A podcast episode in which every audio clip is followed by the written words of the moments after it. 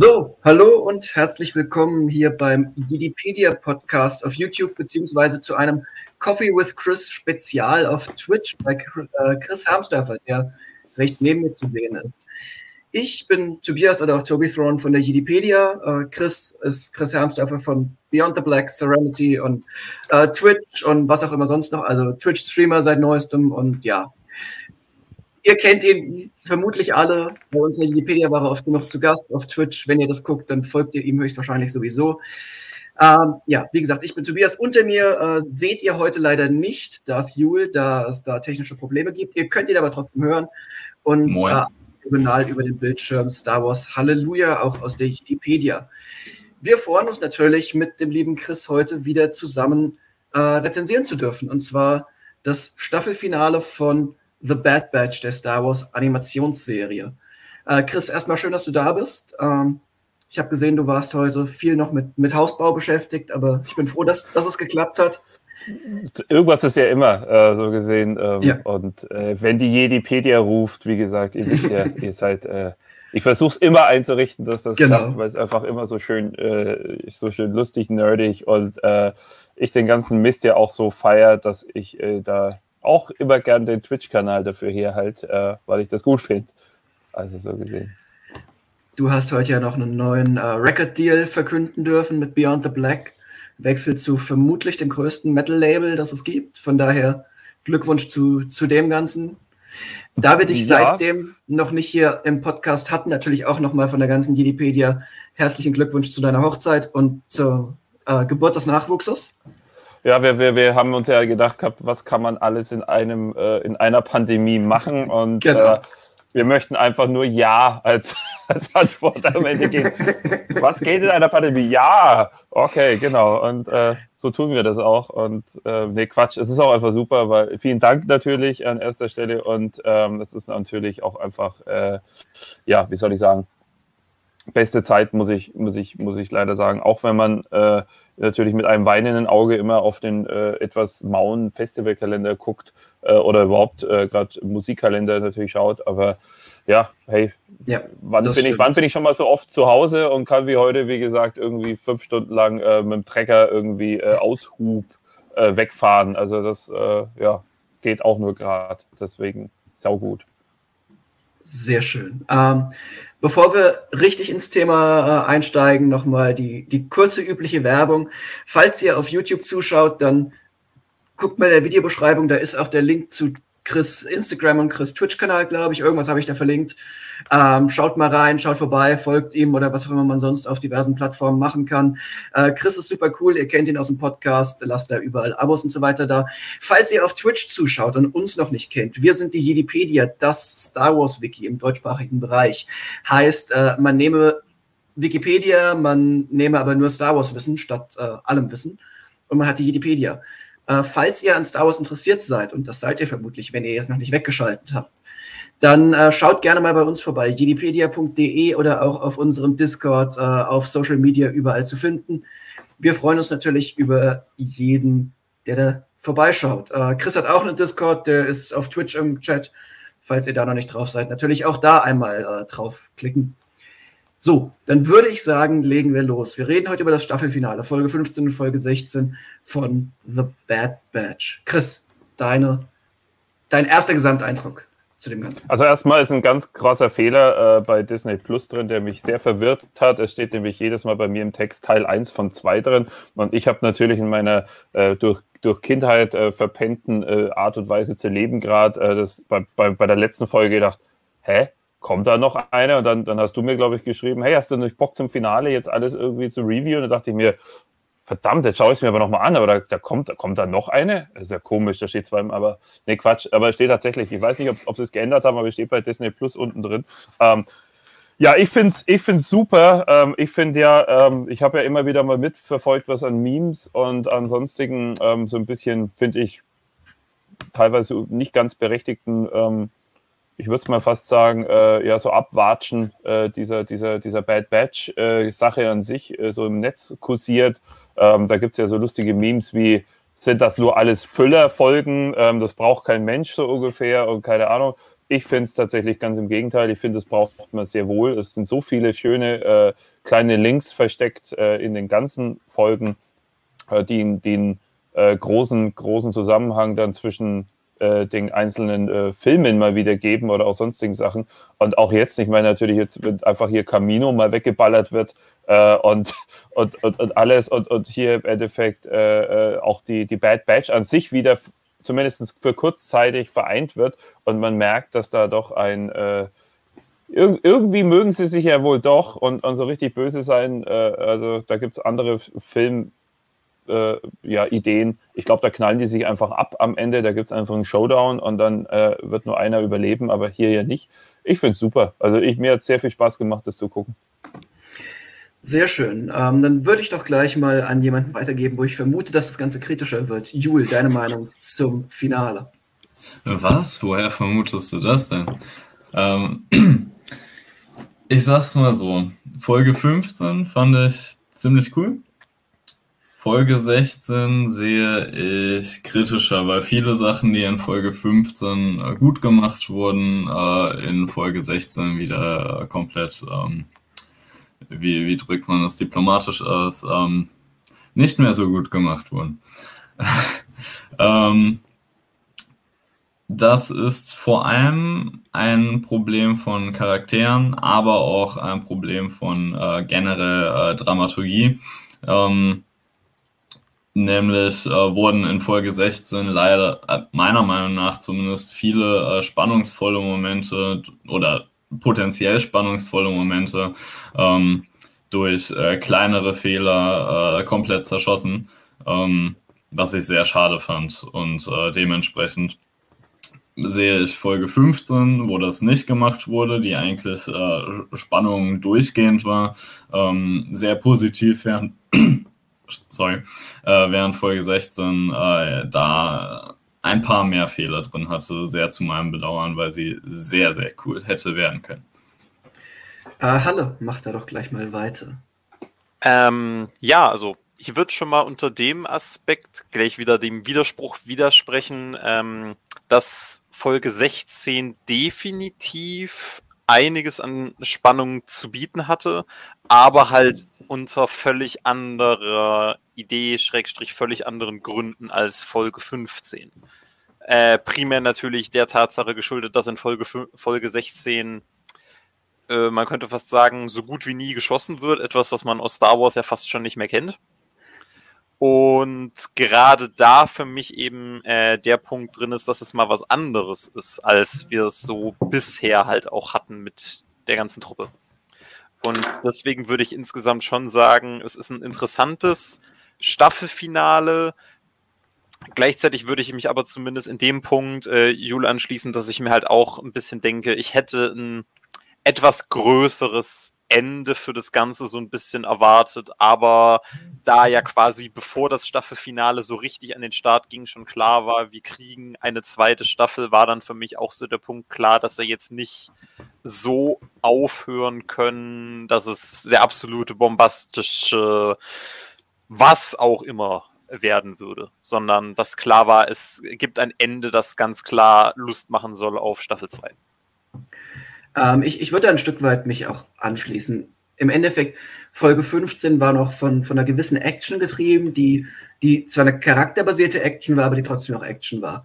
Folge 16 war eigentlich nur noch Charaktermomente mit, ja klar, wir haben das zusammenfallende Camino, aus dem wir uns irgendwie rauskämpfen müssen, aber im Grunde waren es aneinandergereihte Charaktermomente. Sowas kann funktionieren.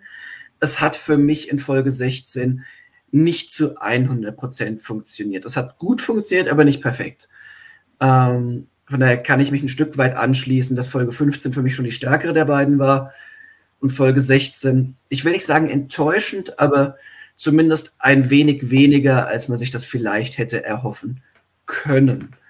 Ähm, ich ich würde sagen, wir fangen gleich mal damit an, chronologisch durchzugehen.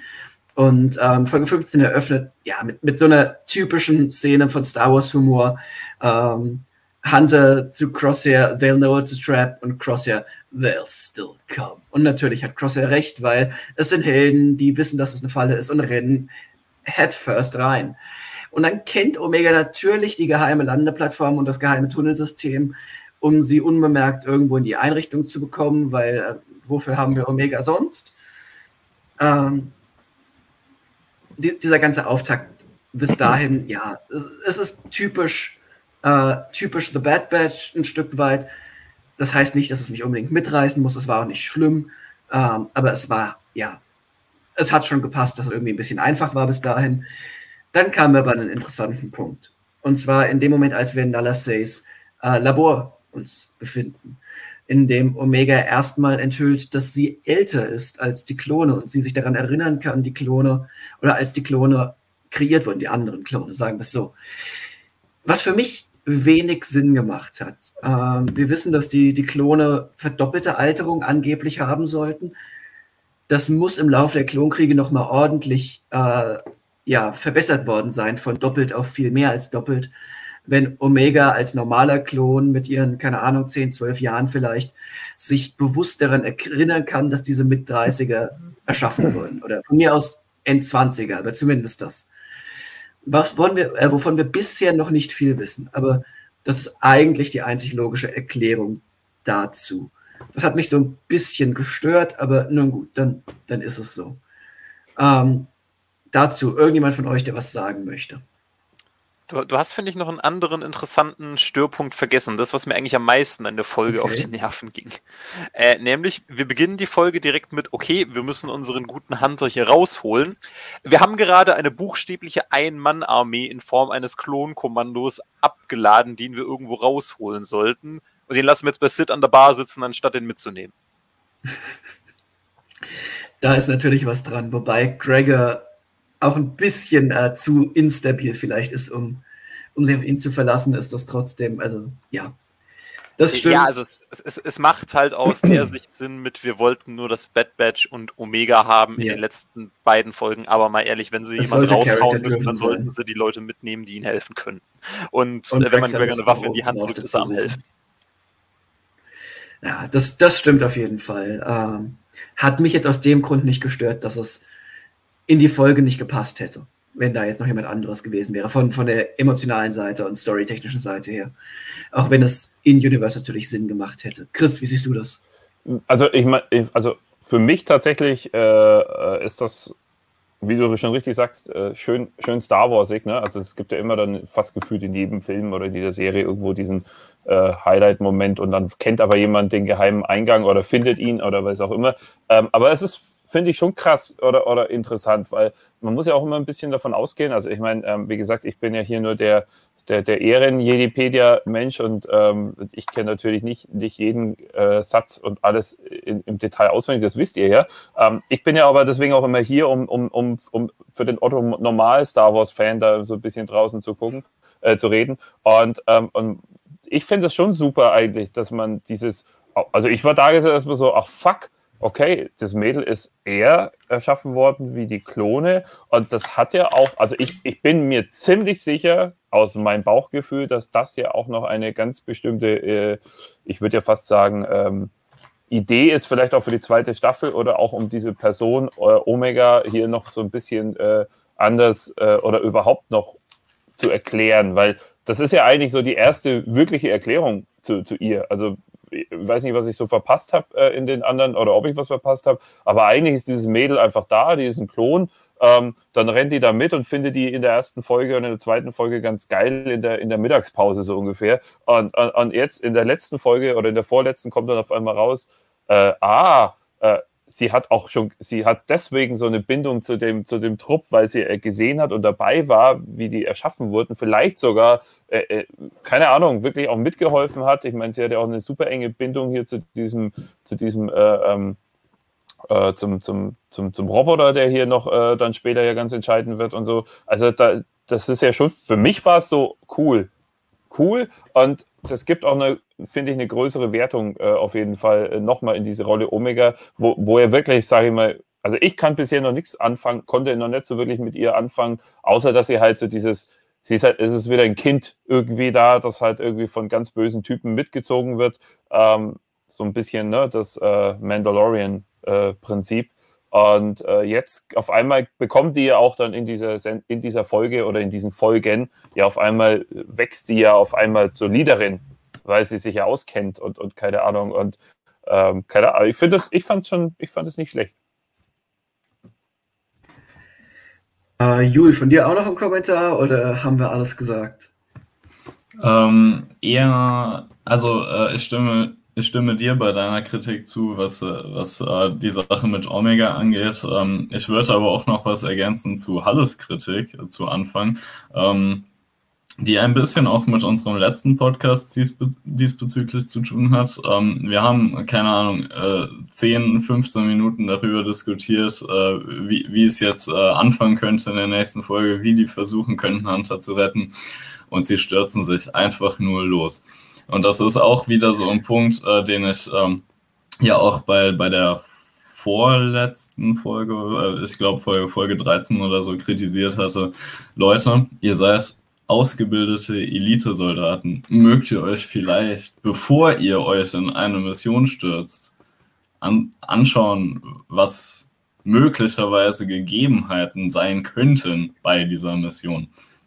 Damit ihr zumindest je, also alle Vorbereitungen, die ihr bekommen könnt, auch bekommt. Und äh, da, das hat mich da wieder ein bisschen gestört, äh, dass sie sich da einfach nur reingestürzt haben, so, oh, Hunter ist weg, okay, lass ihn mal hinterher fliegen, Punkt. Ja, das gehört irgendwo auch zum Charme des Bad Batch, dass sie aus den Klonkriegen ja, ja auch noch gewohnt sind. Sie müssen keine Taktik anwenden, sie sind so schon gut genug. Das, das gehört ja aber auch zum Charme von irgendeiner Form von, ich sag mal, ich sag's mal ganz plakativ, äh, Actionfilm, ne? Oder, oder Actionserie oder so. Also, Bad Batch ist so quasi das Star Wars A-Team. Ja?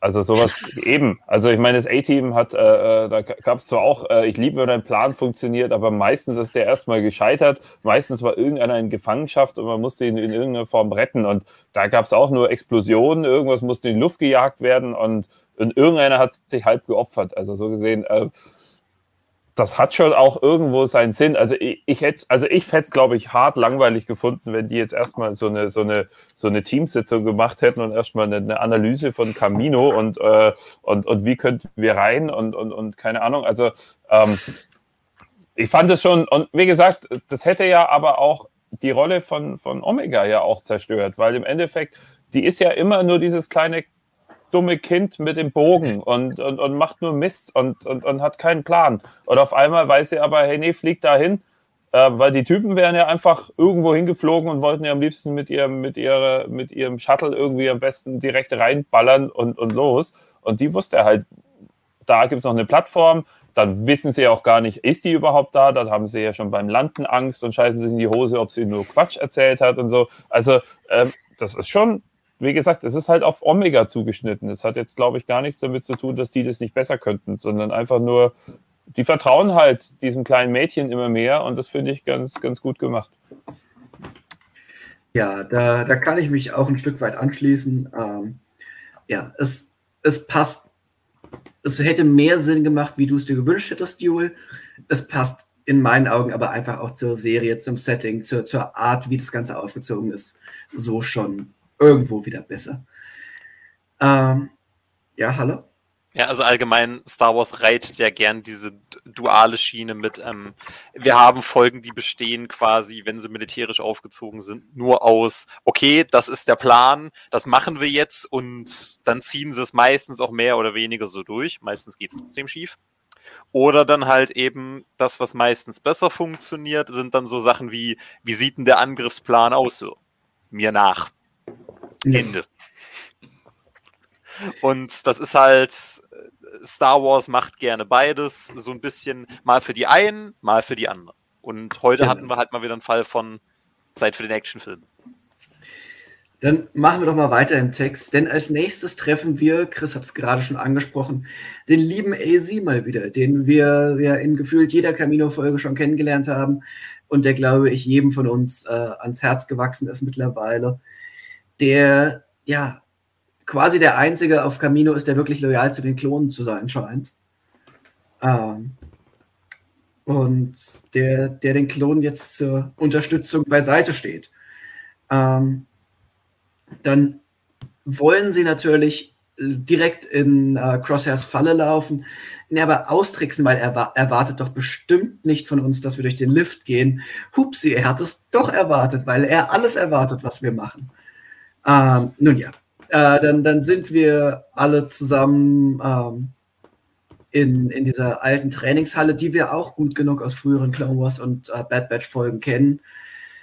Und Crosshair zeigt sich von einer ganz anderen Seite, als wir ihn bisher gekannt haben. Er, er macht dem Bad Batch ein Angebot äh, zur Zusammenarbeit. Er, er, redet dafür, dass sie doch superior seien. Äh, eine Rhetorik, die mich ein wenig an die Nazi-Rhetorik erinnert hat und ich glaube nicht äh, unbeabsichtigt.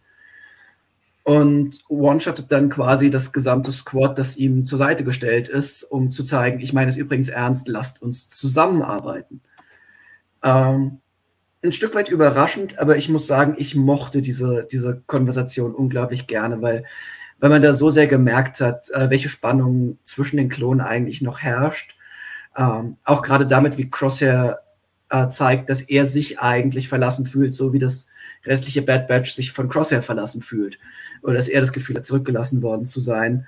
Für mich ein wichtiger Moment und ähm, ja, die, diese Charakterschiene hat da aus den beiden Folgen in diesem Moment mit am besten für mich funktioniert. Ähm, ich glaube, das ist nochmal ein Punkt, wo ihr wahrscheinlich was zu sagen wollt. Von daher, schießt los. Wer will? Jul, komm, leg mal los. ähm, ich fand die Unterhaltung interessant. Da äh, stimme, ich, äh, stimme ich zu. Ähm, gerade auch äh, in so, also mh, hm, eben was du was du meintest, also äh, dass man ein bisschen Intel von von äh, Crosshair bekommen hat, äh, da, dass er sich eben verlassen fühlt und äh, und dem äh, dem Bad Batch die Schuld dafür gibt, dass sie ihn eben zurückgelassen hätten, im Stich gelassen hätten äh, und deren Mission eben äh, äh, ja, äh, quasi abgebrochen, ignoriert hätten, wie auch immer. Ähm, und ja, das, das, fand ich schon interessant. Ich fand es dann ein bisschen, keine Ahnung, also ab, ab eigentlich dem Punkt konnte man dann aber schon alles voraussehen, was im Rest dieser Folge und in der nächsten Folge äh, passiert, äh, was die Beziehung zwischen, zwischen den äh, äh, zwischen dem Bad Batch und Crosshair angeht. Äh, und das war dann eben wieder wie immer der gleiche Punkt, wo ich mir dachte, ach Leute, bitte, ein bisschen Unvorhersehbarkeit, nur so ein ganz kleines bisschen. Das, ähm, sagen wir mal, ist nichts Ungewöhnliches bei dir. Ich persönlich fand es jetzt nicht so, äh, so vorhersehbar, wie du gesagt hast, auch wenn es natürlich in einigen Stellen schon klar war, in welche Richtung es sich vermutlich ähm, entwickeln wird. Chris, wie fandest du denn die Konversation zwischen Hunter und Crosshair, beziehungsweise dem gesamten Squad und die Interaktion, bevor es dann an die Action ging? Ja, also prinzipiell klar, wie gesagt, ich finde generell, darf man, glaube ich, bei diesem, bei diesem ganzen Bad Batch-Thema, dieses, äh, darf man das, glaube ich, nicht so auf die harte Kante nehmen, äh, was, was diese ganze äh, zu, also dieses, dieses platte Ding halt einfach angeht. Also es ist halt irgendwie auch auch äh, äh, so gewollt und so gemacht. Ne? Also es wäre, wenn ich jetzt keine Ahnung, wenn ich jetzt einen, äh, einen typischen Disney-Film anschaue und da sind keine äh, Songs drin und da wird nicht fliegen nicht irgendwelche Tiere rum, ist es ja auch kein Disney-Song. Also dann kann ich auch da, daran halt nicht so meckern. Ähm, deswegen, ich schaue mir halt sowas an und denke mir dann, ich fand's, ich fand's cool äh, auf, aus der Sicht heraus, dass dass sie halt zumindest sich also ich meine, ich war generell immer überrascht, dass die trotzdem so locker bleiben. Also dass die im Endeffekt, also weder, weder Crosshair noch Hunter irgendwie hauen sich jetzt irgendwie eben die Fresse voll. Also es gibt ja, wie gesagt, auch, auch, auch Filmaufbauten, da hast du dann im Endeffekt wirklich zwei Anthropo Anthroponisten, wie heißt dieses scheiß Wort wieder? Ist egal, kann ich gerade nicht. Ihr wisst, was ich meine? Antagonisten, ganz genau. Also ja. Ein Antagonist, ein Protagonist meistens. Ganz genau, das ist das, was ich suche. Perfekt, sehr gut. Ähm, ganz genau die zwei Menschen hast du halt und, und, im Endeffekt eigentlich müssten die ja aufgrund von dem, was er auf die Bad Batch mitgemacht hat, müsste ja Hunter eigentlich so voller Wut sein, dass er eigentlich äh, im Endeffekt die ganze Zeit nur, nur durchdrehen könnte. Und umgedreht, ähm, für die Genugtuung des Crosshair müsste man sich auch vorstellen können, dass wenn die zwei sich dann mal so äh, gegenüberstehen die ganze Zeit und dann statt nur zu diskutieren so ein bisschen, dass die sich eigentlich bei der ersten Gelegenheit abstechen und äh, tun sie aber nicht, sondern eigentlich wird es ja fast ein bisschen putzig, ne? wird ja fast ein bisschen kuschelig mit, äh, ihr habt mich nicht äh, abgeholt und nicht gerettet und der andere sagt, ja, hey, keine Ahnung. Ne? Also das ist ja nicht, es, ich finde es schon fast ein bisschen unerwartet nett. Also auch alles, was weiterkommt, finde ich eigentlich unerwartet nett, wie entspannt die auf einmal dann trotzdem nach 15 Folgen äh, haut ab, wir jagen euch so ungefähr und wollen euch äh, ähm, eigentlich äh, abknallen, auf einmal in den letzten zwei Folgen anfangen dann zu kuscheln. Ne? Ich glaube, was da halt durchgekommen ist, ist im Endeffekt, dass sie trotz allem ein Squad sind oder zumindest waren, dass sie äh, durch die Klonkriege hinweg mehrere Jahre und was weiß ich, wie viele Missionen zusammengekämpft haben. Und da können dann drei, vier Missionen getrennt voneinander das auch nicht, auch nicht komplett löschen, sag ich mal. Äh, ich glaube, das, das ist da halt sehr, sehr gut durchgekommen. Ähm, Hallo, willst du noch was dazu sagen? Du, du guckst so nachdenklich formulierend. Ja, also es ist, es ist halt wieder so ein Fall von einerseits ist ja Bad Batch viel Classic Action Movies Inhalt heute hergestellt und Animationstechnik. Äh, wenn man jetzt das da auch wieder gekriegt hätte, wäre es halt drauf rausgelaufen, dass sich irgendwie Hunter und Crosshair in einem Kampf, am besten auch noch im Regen, fünf Minuten lang gegenseitig das Maul polieren, bis dann einer sagt, du, lass Freunde sein, wir gehen ein trinken dann wäre es endgültig 80er Action-Movie gewesen. Am besten noch während, am besten dann noch, also es hat ja schon sehr gut reingepasst, allein schon hier der gute alte 360 No-Scope von der, wo er seine gesamte alte Truppe umnietet mit einem Schuss. Also es, es, es ist halt so, man versucht irgendwie wieder vieles auf einmal zu sein und ich finde, manchmal funktioniert es und manchmal funktioniert es nicht. Hier hat es für mich schon eher funktioniert, weil es halt, ähm, wie ihr schon sagtet, so ein Fall ist von, die sind halt einfach immer noch dieses Squad, das sich durch diese kleine Differenz nicht so auseinander spalten ließ. Wäre vielleicht anders, wenn sie sämtliche von Crosshairs Missionen gesehen hätten, seitdem sie nicht mehr mit ihm Ziemlich unterwegs sicher sind. wäre es dann anders. Aber ähm, wie es immer so schön heißt, kehren wir die toten Zivilisten mal unter den Tisch und machen mal weiter. Ganz genau. Ähm, da, da, machen wir doch gleich weiter im Text. Ähm, Omega kommt auf die glorreiche Idee, lass uns mal die Roboter aktivieren. Und leider ein paar zu viele. Ich meine, die Idee ist großartig, die Umsetzung, nun ja, Omega übertreibt halt manchmal gerne. Belassen wir es dabei. Hallo, willst du was dazu sagen? Das war halt für mich so ein Fall von, der hatte schon alle umgenietet. Wozu musste man die Roboter das noch wusste Omega ja. nicht. Das wusste ich, Omega ich nicht. Ich sehe da tatsächlich einen, äh, einen ähm, roten Faden von erste, ersten Folgen zur, zur, zur, zur letzten Folge, glaube ich, weil man an derselben äh, Situation war. Sie hat dann ja. unten diese Idee gehabt, ähm, die hätte sie dann nicht mehr ausführen müssen. Woher soll sie es im Keller wissen? Ne? Also so gesehen ähm, hat er ihr keiner gesagt, so hey, passt schon, äh, komm jetzt hoch. Ähm, und ich, ich glaube, es ist einfach so ein, so ein äh, Regisseur-Spielball äh, gewesen, so um dann natürlich auch nochmal, ähm, was, was ihr richtig gesagt habt, so diese, wir sind eine Einheit, weil sie fangen ja auch an, dieselben Moves und dieselben Vorgehensweisen so ein bisschen aus ja. den ersten Folgen zu kopieren oder so ähnlich zumindest sich zu verhalten und äh, wieder als Einheit äh, zusammenzuarbeiten. Und das fand ich eigentlich dann schon ganz geil, dass sie eben, klar, braucht kein Mensch eigentlich mehr, aber da geht es ja darum, es ist ja eigentlich das, was dann in der letzten Folge äh, die ganze Zeit passiert, ist ja nur diese Spannung zwischen, will Crosshair wieder zurück zur Bad Batch oder will er nicht? Und hier ist es dann auf einmal der Moment, plus natürlich, dass der eine Überleb äh, die, die, die Überlebende der Truppe natürlich sieht, dass Crosshair zusammen mit seiner alten Truppe gegen äh, Roboter kämpft und dann ist natürlich alles klar, hey, den brauchen wir nicht mehr, bombt die scheiß äh, Camino-Einheit, äh, bombt alles nieder, ich komme hoch, tschüss, passt schon, ne?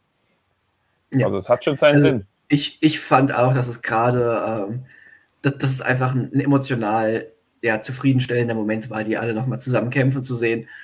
Auch wenn wir im Nachhinein natürlich wissen, dass es eigentlich der, der Abschiedskampf äh, der Truppe war, ähm, hat es für mich trotz allem einfach irgendwo funktioniert. Ähm, du hast es gerade gesagt, dann kommt der wunderschöne Befehl, äh, Tarkin äh, übermittelt ihn an, an Rampart, glaube ich, und dieses wunderschöne Zitat, Let the clones die together. Was, was ich, ja, ich, wenn Star Wars 1 kann, dann sind das gute Zitate. Das, das muss man einfach sagen. Ähm, wir erfahren nebenbei noch, dass äh, Crosshair seinen Inhibitor-Chip verloren hat oder removed bekommen hat, was irgendwo nicht ganz so überraschend ist, wenn man sich anguckt, dass seine gesamte rechte Gesichtshälfte verbrennt ist, äh, verbrannt ist, wo der Chip eigentlich immer war. Und ähm, ja, dann kommt, glaube ich, der beeindruckendste Moment, den die Serie bisher zu bieten hatte. Camino bzw. T-Poker City geht unter. Chris. Ja, also ich meine, für jeden, der, äh, der im Endeffekt ja die, wie heißt das, Episode 1 bis 3 und so weiter, Clone Wars und keine Ahnung, äh, die ganzen Klone, äh, der Geburtsort aller Klone und so weiter. Ähm, diese, dieser Ort hat ja wirklich in der, in der wenn man es mal so will, im alten äh, Star Wars Testament ja eine ganz große Rolle, weil er ja im Grunde ja fast schon, ja, da kommt ja das halbe Kriegsmunition, kommt ja alles Personal, kommt ja irgendwie daher. Ähm, da geht es irgendwie ja zurück bis zu, äh, bis zu, keine Ahnung, wenn, wenn ich weiß noch, als äh, hier irgendwie Obi-Wan da landet und irgendein ominöser äh, Jedi da irgendwie die Klone bestellt hat und keine Meister Ahnung. Cypher Diaz. Ne? Ja, der gute Cypher Diaz. Ähm, und, ähm, und so weiter und so fort. Also das ist ja wirklich, das ist ja keine Ahnung. Da, da, da, da zerstört es ja wirklich ein, ein massives äh, Element tatsächlich. Ähm, also ich glaube, eigentlich, klar ist es nicht so, als wie wenn der erste Todesstern in die Luft geht, so ungefähr, was auch natürlich toll ist, aber aus anderer Sicht, aber das ist ja ein wichtiger Bestandteil der ersten, ähm, der ersten, äh, des, diesen ersten drei, ja. oder ich würde fast sagen, der ersten der, Hälfte. Der und deswegen, ja, und das ist schon, das ist schon, das ist schon massiv eigentlich. Und das finde ich schon krass, dass sie das gemacht haben. Weil es, es wird ja sonst auch, also mein gut, Camino selber, glaube ich, findet in keinen weiteren äh, äh, Film erstmal Bedeutung. Wahrscheinlich auch deswegen ähm, kann man sowas dann auch machen. Aber ähm, ja, ist, ist schon interessant auf jeden Fall. Ja, äh, wie, wie es äh, Johann Müller im Chat auch so schön gesagt hat, ähm, es ist visuell atemberaubend umgesetzt, das, das muss man sagen. Ähm, und es markiert einfach nochmal viel klarer, hier ist das Ende der Klone, der Klon-Ära. Nicht der Klonkriege, die waren ja schon vorher vorbei, aber das ist der Punkt, an dem die Klon-Ära endet. Und wirklich die Sturmtruppen-Ära, die imperiale Ära, so wirklich beginnen kann. Ähm, also für den Zuschauer vom, vom, vom emotionalen Wert her, sag ich mal. Und das ist, glaube ich, einer der wichtigsten Momente, die wir uns äh, in Animationsform, die wir in Animationsform bekommen haben. Äh, Jul, du, du hast, glaube ich, in letzter Zeit nicht so viel geredet. Schießt du doch mal los. Äh, ja, also was soll ich sagen? Das war ein richtig, richtig äh, schönes äh, Erlebnis, ähm, das, das sehen zu dürfen. Äh, nicht, weil, nicht, weil das so, so, so toll ist, dass der äh, Camino äh, untergeht. die Camino-Folgen gehörten in The Clone Wars zu meinen Lieblingsfolgen. Mhm. Gerade die in Staffel 3. aber ähm, es war einfach animationstechnisch atemberaubend und äh, es war halt endlich mal etwas, wo man wirklich, äh, also ja, Katastrophengefühl bekommen hat in dieser Serie, wo man, wo man das Gefühl bekommen hat, okay, es geht vielleicht doch nicht immer alles so perfekt. Ähm, und äh, dass da eben, also wie du auch schon meintest, dass da für zumindest längere Star Wars-Fans durchaus eine, äh, eine, eine emotionale Barriere überschritten wird, ähm, äh, was den Umgang mit, mit Klonen äh, angeht. Ähm, äh, das, das, das war wirklich gut gemacht und äh, es ist, äh, glaube ich, die, die eine der ergreifendsten, schönsten Szenen, die wir und coolsten Szenen, die wir in der gesamten Serie bekommen haben. Und ja. äh, glaube ich, äh, das Highlight der Serie, also wirklich äh, Staffel, äh, Folge 16 komplett ausgenommen. Diese Szene ist, glaube ich, mein Highlight der kompletten Serie. Ja, kann ich, kann ich mich auch zu einem guten Stück äh, eigentlich nur anschließen. Hallo, deine Meinung? Äh, ja, also es ist halt schon mal auch wieder ein Fall, dass man eben mittlerweile zeigt, wie wichtig eben auch diese in Anführungsstrichen kleinen Animationsserien halt mittlerweile auch so für eine Gesamtgewichtung haben. Also äh, solche Ereignisse wie eben die komplette Zerstörung eines so essentiellen Konstruktes, Schrägstrich, also welche Bedeutung ja Camino im Gesamtkanon hat, ist ja einfach nicht zu unterschätzen. Und das quasi einfach nur, nur in dieser Animationsshow mal eben so äh, in die Luft zu jagen, ist halt auch was, äh, was sich, was man sich vor ungefähr zehn Jahren vermutlich nicht getraut hätte. Einfach weil äh, solche Konsequenzen nur in die ganz großen Filme gehören, weil nur da passiert ja der ganz große Kram und das andere ist ja alles nur so ein bisschen kleines Beiwerk. Äh, deswegen muss man halt auch mal sagen, das ist einfach, zeigt auch einfach nur, wie weit man da mittlerweile gekommen ist, was die Inhalte angeht und was man da bereit ist, da drin halt eben auch einfach darzustellen. Und das macht das Ganze auch, finde ich, jetzt einfach nochmal ein bisschen besser, als jetzt einfach nur zu bedenken, okay, ja, wir haben Camino jetzt leer geräumt, wir arbeiten jetzt irgendwo anders weiter. Nein, wir gehen auch wieder den kompletten Weg von äh, Burn it to the ground, auch wenn der Grund ziemlich, ziemlich wässrig ist, dann versenken wir es halt. Und dementsprechend ist es ein wahnsinnig äh, interessanter Moment, sich das Ganze anzugucken, auch wenn man wieder sagen muss, es ist schon typisch Imperium, dass man sagt, ja, äh, da unten läuft noch so eine Truppe Spezialeinheiten rum, wenn wir die Stadt in die Luft jagen, sind die bestimmt schon weg vom Fenster. Wir haben zwar das Schiff nicht gefunden, mit dem sie hergeflogen sind, aber wird schon passen. Ja, wenn man es ja. vor allem chronolo chronologisch, also jetzt, wenn wir mal so tun würden, wir wüssten nicht, wie es weitergeht bei Star Wars und wir würden uns den ganzen, den ganzen äh, Krempel sozusagen wirklich in der Reihe anschauen und wir wären jetzt beim Ende äh, von Bad Batch angekommen, dann ist es ja auch schon so ein, so ein erster äh, Fingerzeig, ey, die zögern eigentlich mit nichts. Also hätte Leia sozusagen diese Szene vorher gewusst, dann hätte sie schon tausendmal sich sicher sein können, äh, der zerstört meinen Planeten so oder so. Ne? Also da gibt es kein, da gibt's kein äh, Hin und Her so ungefähr. Also so, so knallhart, wie, wie der den Befehl gibt, ey, wir ballern das jetzt nieder. Ne? Also da weißt ja, du dann schon Bescheid, äh, was das Imperium eigentlich tut so gesehen. Also wenn man es mal, wenn man das kann, ne, wenn man einfach mal so theoretisch ja. so, so das gucken Dass würde. man ausblendet, was danach kommt. Ja, ja das, das stimmt auf jeden Fall. Und damit sind wir auch schon am Ende der 15. Folge. Ich würde jetzt aber gleich mit der 16. Folge weitermachen, da sie ja doch irgendwo ein Stück weit eine Einheit bilden. Äh, nur ganz kurz äh, der, der übliche Werbeblock. Falls ihr Chris noch nicht folgt, äh, noch nicht kennt oder sonst irgendwas, der hat einen wunderschönen Twitch-Kanal, der ist auf Instagram, der ist Musiker in diversesten Bands, großartige Bands. Äh, folgt da einfach mal unten in der Videobeschreibung hier auf YouTube äh, auf diversen Links ihm. Falls ihr uns nicht kennt und bei Chris auf Twitch zuschaut, wir sind die Jedipedia, das Star Wars Wiki, wir haben diverseste Social Media Seiten, wir haben unser Wiki, wir haben unser Discord. Ähm, ja, ich habe die Sachen mal in Chat gestellt gehabt. Ansonsten auch gerne einfach mal suchen. Ihr findet uns auf YouTube ganz einfach, ihr findet uns äh, online ganz einfach und dann auch überall auf Social Media und so weiter sehr gerne folgen, liken, abonnieren, äh, teilen, kommentieren und so weiter und so fort. Kommt auf unseren Discord, geht auf Chris Discord und ähm, ja, äh, auch für die, die natürlich zuschauen, wie immer, liken, abonnieren. Das äh, tut alles, äh, tut uns allen gut, wenn ihr liked, abonniert, teilt und so weiter und so fort. Und dann machen wir weiter mit äh, Folge 16. Und ja, Tipoca City ist am Untergehen. Die Klone werden selbst davon überrascht und natürlich werden sie am Ende auf zwei verschiedenen Seiten gefangen mit Omega und Crosshair auf einer Seite und AZ und dem restlichen äh, Squad auf der anderen Seite, was auch wieder überhaupt nicht perfektes Writing im Sinne von vorhersehbar oder, oder so Zufälle gibt es eigentlich gar nicht. Äh, ist aber gut, das gehört vor allem zu Star Wars und vor allem zu Animationsserien. Das heißt, in Star Wars Animationsserien erst recht dazu.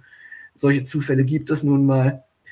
Ähm, aber sie schaffen es natürlich, sich noch gerade rechtzeitig daraus zu befreien. Omega hustet dreimal, aber in Summe übersteht man dann doch alles ganz gut. Und Chipoka City erreicht den Boden des Ozeans, den Ocean Floor. Ähm, was auch nochmal auf diesen emotionalen Moment von Folge 15 in meinen Augen einen draufgesetzt hat, dass man, dass es nicht nur untergeht, sondern ja, du bist ja am, am Ocean Floor, am tiefsten Punkt, an den du kommen kannst. Jetzt ist es endgültig vorbei, quasi. Ähm, ich glaube, wir müssen hier jetzt aber nicht nochmal viel im Detail drüber reden. Worüber ich aber ein bisschen reden möchte, ist äh, Crosshair, der überall einen auf Dramatic Bitch macht. Immer vom Squad weggedreht und in die Ferne starrend, immer fünf Sekunden nach dem Rest loslaufend. Es ist, ja, es, ich, es, ich weiß, was It's es just was, a face, Mom. Ich weiß, was es heißen sollte. Ich weiß, warum sie es gemacht haben. Aber irgendwo beim, beim dritten Mal dachte ich mir dann, Leute, wir haben es kapiert, langsam.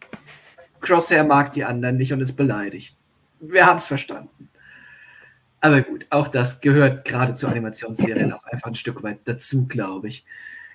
Ähm, Crosshair ist dann ja auch ein wenig beleidigt, als äh, Omega plötzlich ihre Idee hat und äh, alle anderen dem Ganzen hinterherrennen. Ich, ich sage nur, she's calling the shots now, you have a better idea. Ähm, generell Crosshairs Verhalten da, es, es hat gepasst. Äh, ich ich fand es hat sehr, sehr gut gepasst, weil er eben irgendwo stark auf seiner Meinung beharren will, gleichzeitig aber merkt, upsi, das geht nicht und ich muss hier doch mit den anderen zusammenarbeiten.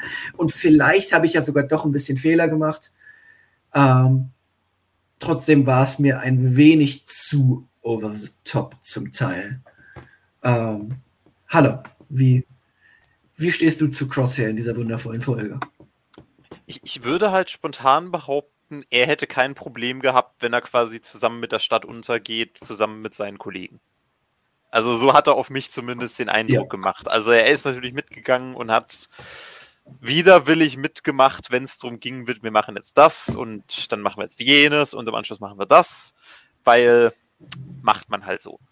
Aber an sich hat er halt schon sehr gewirkt in die Richtung so, ich hätte jetzt kein Problem damit, wenn einer da vorne dieses Fenster aufmacht und dann ist es vorbei. Das äh, trifft es, glaube ich, ganz gut. Ähm, Ja, aber muss er ja auch irgendwie, er muss ja diese Rolle ja auch, glaube ich, also ähm, das wäre auch dann zu schnell. Also ich, wie gesagt, ich habe ja vorhin schon gemeint gehabt, mir war es eh schon in der Folge vorher fast schon zu, zu, zu sanft, wie, wie schnell die Ja. dann doch auch wieder zusammengekommen sind und wie schnell er dann doch irgendwie, ich meine, er tut es ja, um immer daran zu, zu, zu rütteln, hey, kommt doch mit mir zum Imperium, da wir brauchen ja äh, so eine Truppe wie uns, wir müssen die Scheiße vom Imperium aufräumen, wir sind genau die Richtigen äh, und so weiter.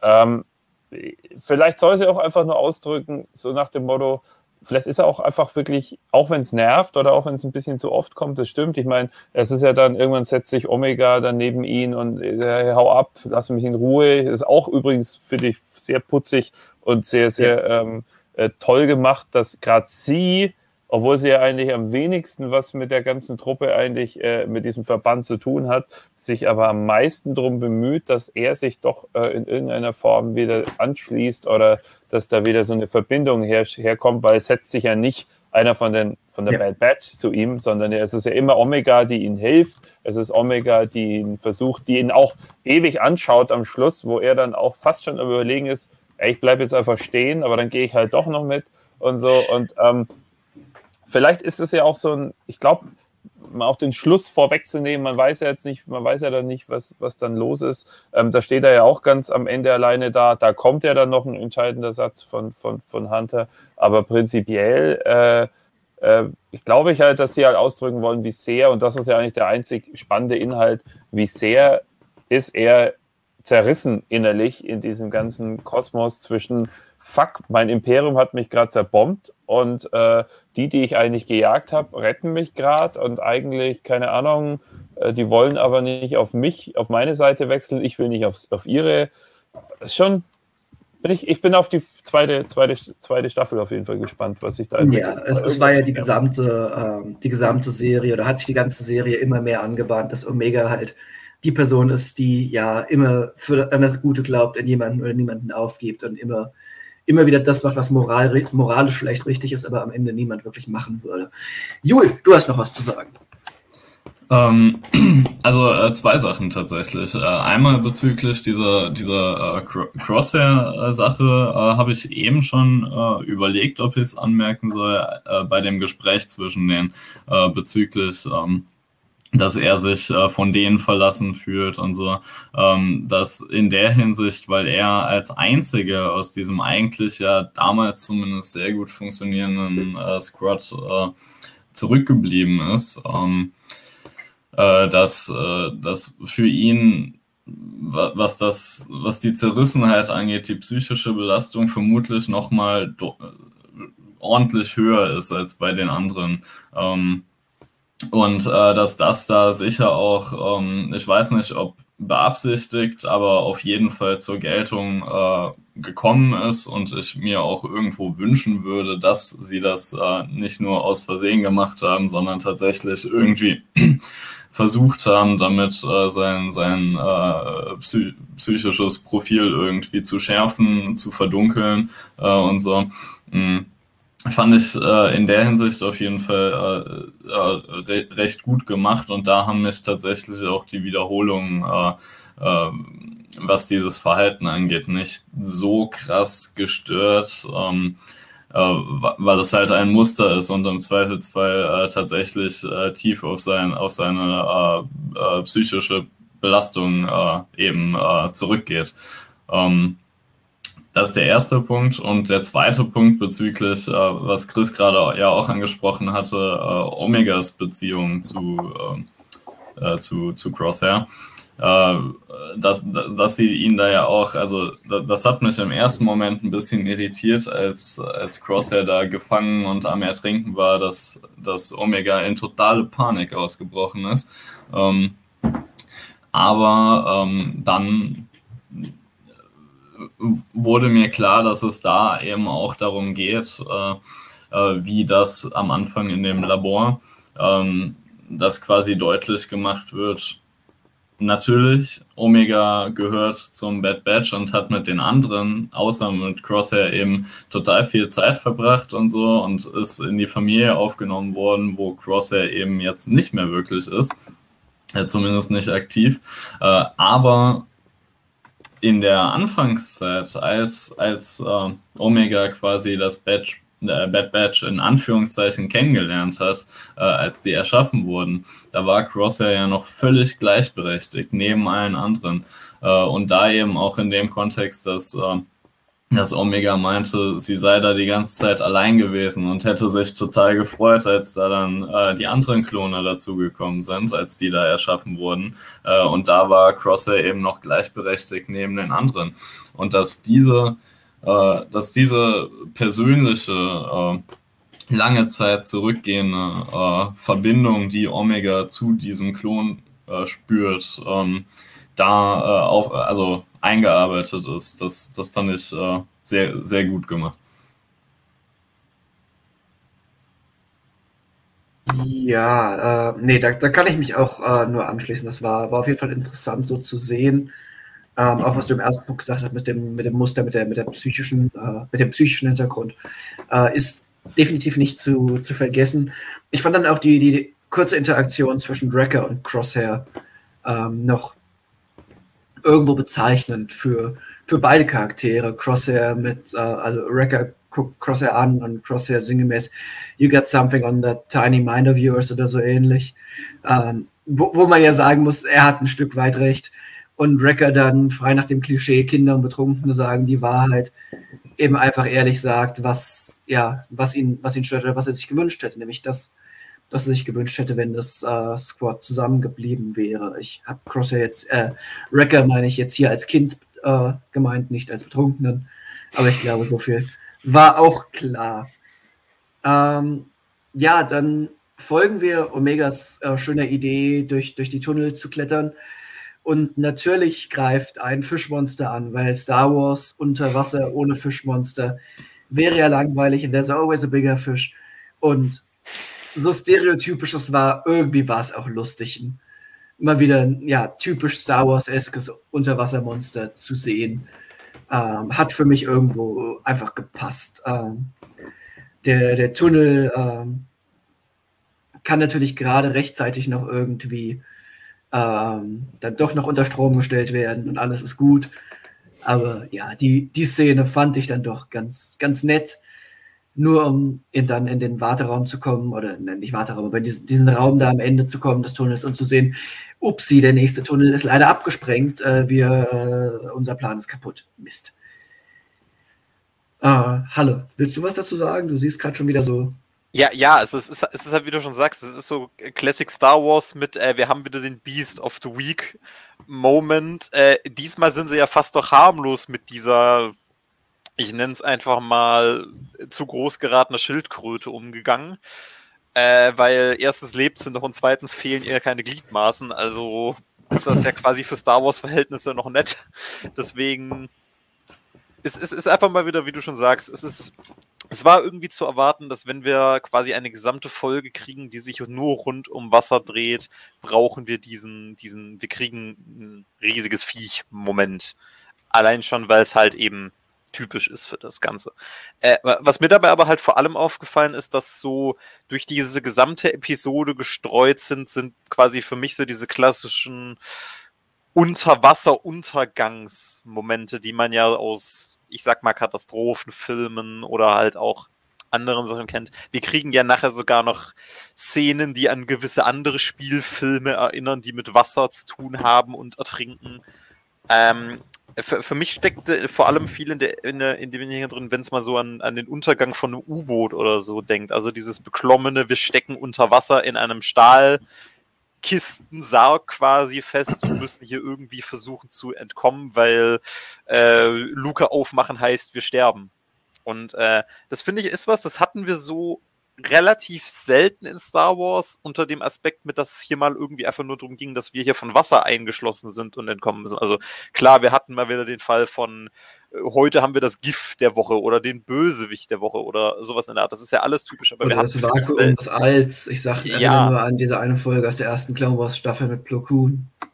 Ja, und äh, gerade jetzt sowas mit hier äh, Leute, die unter Wasser feststecken, das hatten wir so in der Form eigentlich noch nie. Und deswegen fand ich es auch einfach mal schön, dass man mal was anderes in dem Sinne gemacht hat, wo die Leute so im Endeffekt feststecken und dann eben auch noch gleich so gut rübergebracht hat, dass es eben für diese ähm, Implikation bei einem sorgt, dass man denkt, ja, Moment mal, das ist ja hier wie aus so einem U-Boot-Movie, wo man weiß, die Besatzung wird sterben, wenn kein Rettungsfloß oder sowas in der Art eintrifft. Ja. Nee, ähm, das, ich sag mal, ich, ich mag sowieso solche, solche Referenzen an, an die Seefahrt. Ähm, ich ich habe letztens erst die Thrawn-Trilogie-Hörbücher wieder gehört, der, der alten Thrawn-Trilogie, und habe mich auch wieder gefreut, wie sehr das eigentlich nach Marine klingt und nicht das ständige Pilotentum, was wir heutzutage überall bekommen. Ähm, ich ich freue mich über, über derartige ja, Seefahrtsreferenzen, sag ich mal, überall. Und jetzt natürlich gerade dieses U-Boot-Feeling hier äh, hat, hat einfach was oder ist, ist einfach immer wieder angenehm oder spannend zu sehen.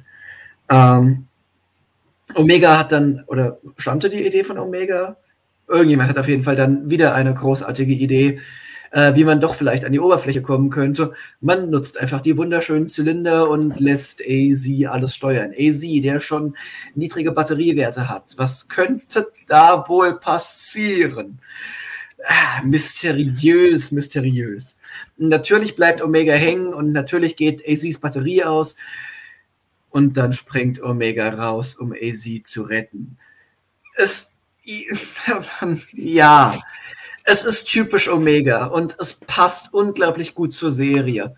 Ich, aber, muss, aber, ich muss mal vorher fast schon eingrätschen, ja, ja, weil, wie gesagt, der, Punkt ist tatsächlich, äh, also ich habe es mir nochmal angeguckt und was mir total auf, also was, was wirklich Quatsch ist, ist leider Gottes, äh, dass irgendwo mal ein Satz fällt, wir müssen die Dinger gleichmäßig beladen. Und dann, äh, ja. und dann, und, und, dann kommt, und dann steckt in einem Ding Wrecker, im anderen hocken sie zu zweit, natürlich Crosshair und Hunter. Äh, und äh, Omega alleine. Und, und, Omega, Omega alleine halt und der andere alleine, wo ich mir denke, ja, das ist doch völliger Bullshit. Warum sitzt denn jetzt Omega hau alleine? Omega und Wrecker in eins und hau die drei anderen in dieser, in dieser Röhre drin, weil man es gleichmäßig verladen muss und äh, und, und, und vor allem Wrecker, ich meine, mit Auftrieb brauchst du dann also tatsächlich auch dann nichts mehr machen. Ne? Also das ist dann Quatsch. Und ähm, also da dachte ich mir, also beim zweiten, also beim ersten Mal ist es mir gar nicht aufgefallen, beim zweiten Mal dachte ich mir, Leute, da habt ihr euch aber ver, ver, verzockt so ein bisschen. Ich meine, klar, wenn man sich das ganze, den ganzen Auftriebsding da, ne, die ganze U-Boot-Szenerie, die so eine Mischung aus Titanic und keine Ahnung was ist, äh, äh, dann anschaut mit den Teilen, die runter und das Boot, ja, die runterstürzen und so weiter, ähm, dann muss das ja so sein, weil es wäre natürlich, ich meine, man hätte es natürlich auch geil machen können, wenn, wenn sie einfach äh, äh Crosshair und Omega in einen reingesteckt hätten äh, und dann im Endeffekt Crosshair der sie ja dann am Ende letztendlich auch rettet, aber vielleicht unter Wasser gerettet hätte, aus dieser Kapsel und den, den lieben äh, Druiden. Ähm, das hätte ich natürlich äh, fast sympathischer gefunden als so rum, aber klar, er kann, er ist ja ein Meisterschütze, macht natürlich dann mehr Sinn, wenn er über Wasser reinballert, als wenn er unter Wasser irgendwas macht. Aber das war wirklich, wo er so, okay, klassisch, ja, aber da, da auf sowas, sowas dürfte er eigentlich nicht machen, weil sowas ist dann eher so. Ja keine Ahnung, so, so, so He-Man-Style, ne? aber nicht Star Wars. Also das also, geht nicht. Ich, also das mit dem äh, ungleichmäßig beladen ist natürlich kompletter Schwachsinn. Es hat für die Story oder für, für die emotionale Fallhöhe natürlich schon ein Stück weit Sinn gemacht, dass ausgerechnet Omega dann äh, quasi da, da festgehalten wird und AZ sie nochmal retten muss. Ich fand aber AZs Power-Abschaltung war der perfekte emotionale Moment, um AZ ein würdiges Ende zu geben.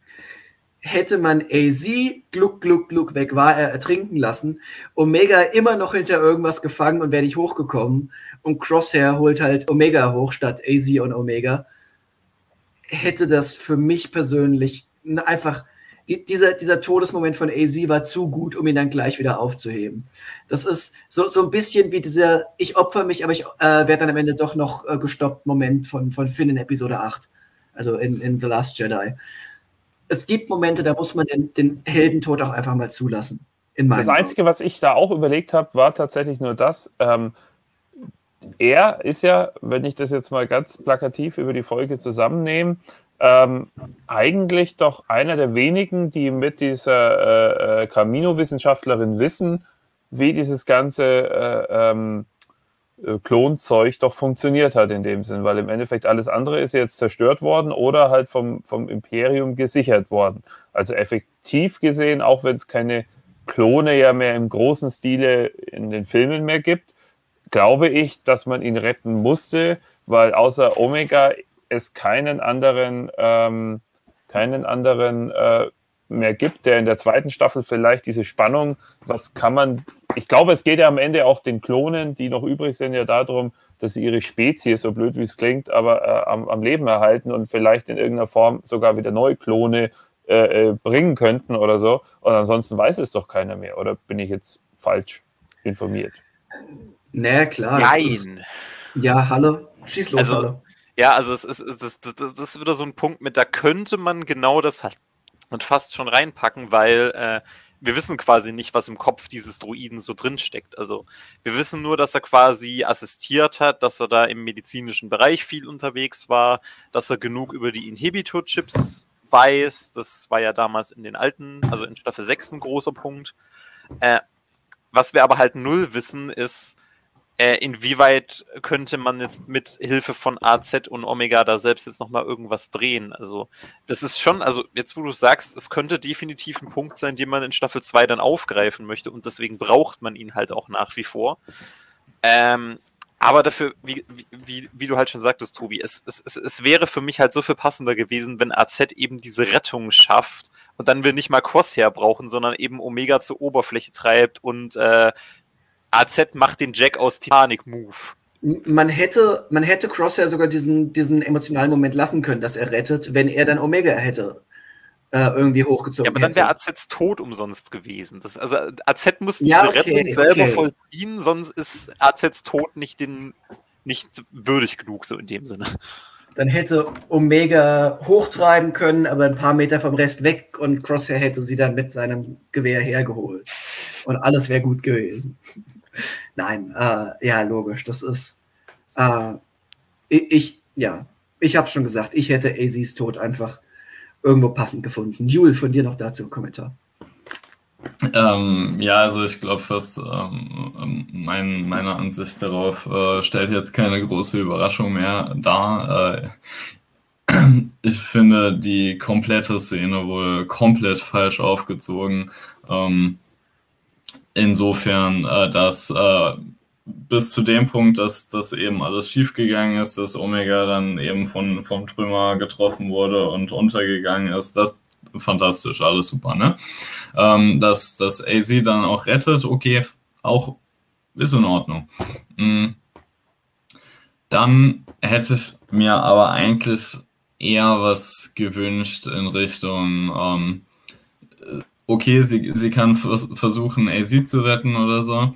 Ähm, und dann aber verhindert Crosshair quasi, weil, weil sie die Rettung nicht überleben würde, verhindert Crosshair, äh, dass äh, äh, sie äh, eben da noch runterschwimmt und, äh, und zieht sie hoch, während sie, keine Ahnung, unter Wasser versucht zu schreien irgendwie, äh, weil Omega ist eh dumm, die würde auch unter Wasser schreien. Ähm, ja, und eben noch versucht, sich irgendwie zu lösen und, und AZ, AZ noch irgend, also noch irgendwie doch noch dahin zu schwimmen gegen den Druck von oben, ähm, aber es dann eben nicht mehr schafft, während wir AZ äh, unten äh, versinken sehen. Ähm, ich denke, das hätte das sehr viel emotionaler gemacht und äh, das, äh, so wie es jetzt ist, äh, saß ich da eher vor und dachte mir, okay, was ist euer Punkt? Wofür diese ganze Szene, wenn, wenn jetzt doch nichts passiert irgendwie? Ihr habt das so emotional aufgezogen, warum könnt ihr das dann nicht auch noch emotional zu Ende bringen? Ja, da, da kann ich mich mal wieder nur anschließen. Ähm, das, die, die Szene hat, hat das Potenzial, das sie hatte, nicht ganz ausge, löscht, äh, äh, ausgefüllt in meinem. Ausgelöscht schon.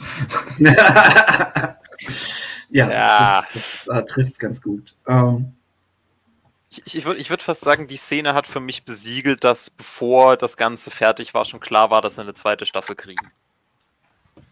Ey, weil, weil da steckt, war, ähm, es, es, es, steckte einfach zu viel in diesem Staffelfinale, wo man sagt, da hätte man so viele lose Enden, Schrägstrich eben schöne Momente so machen können wo man dann sagt, okay, ab jetzt ist es dann halt auch vorbei mit dem Bad Batch in zumindest in dieser Serienform.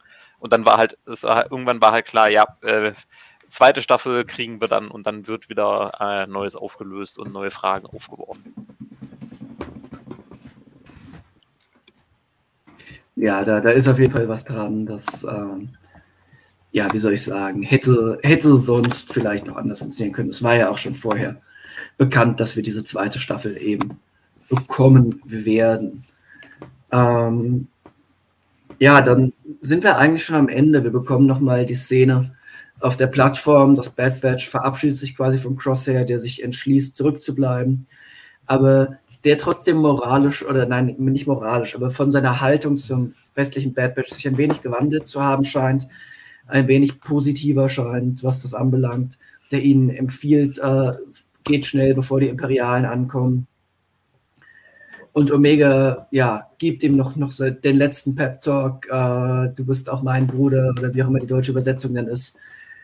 Und sie verabschieden sich. Das Bad Batch fliegt weg. Und bevor wir über die letzte Szene reden, dann äh, nochmal dazu vielleicht ein paar Worte von euch. Chris. Ja, hatte ich ja vorhin schon gesagt gehabt. Also im Endeffekt äh, spiegelt es ja, unterstreicht es halt dann nochmal so dieses Ding von, von Omega für dich und diese, diese Zwiespalt. Ähm, mich hätte es jetzt gewundert tatsächlich, wenn, wenn er einfach dann am Ende nach dem ganzen, äh, wie du so vorhin gesagt hast, hier äh, Tussi und, äh, und, und, und, und Bitchgehabe sich dann im Endeffekt äh, dann, dann auf einmal sagt, hör auf, ich baue ich mit ins Auto und fahre heim. Also das passt jetzt schon wieder.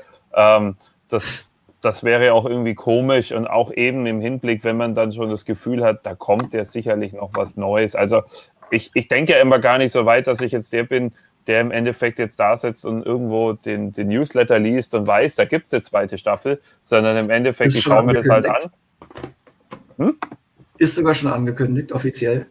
Ja, ja, weiß ich ja, eben ist es ja. Also ich habe es ja auch, ich habe ich hab's, sogar ich habe es gelesen. Also hey, ähm, ähm, nee, aber, aber, aber der Punkt ist trotzdem, dass ich ja im Endeffekt ja immer versuche, das so anzugucken, wie als wenn ich halt gerade diese Folge sehe und dann denke ich tatsächlich aber auch nicht an den Newsletter und sage dann, na ja, klar, da muss es ja eine zweite Staffel geben, sondern aber da war für mich dann natürlich, wären wir als Zuschauer dann spätestens auch ganz klar geworden, okay, der Typ steht jetzt weiter auf Camino auf dieser letzten Plattform im Meer, also und die anderen fliegen weg so kann das ja nicht enden. Ne? Also so gesehen, da kommt noch was, okay, cool, freue ich mich drauf, wenn es weitergeht. Ne? Also es ist so ein, ist natürlich so ein äh, kreierter Moment, der dann auch äh, so sein muss, glaube ich. Ja. Ähm, von, von euch beiden sonst noch was dazu oder wollen wir zur finalen Szene weitergehen?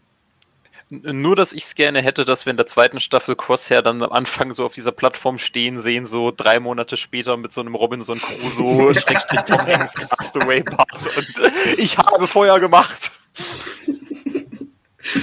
My name is uh, Oliver Stone. Nee, uh, Oliver. Nee, redet er mit seinem Helm einfach. Den Queen.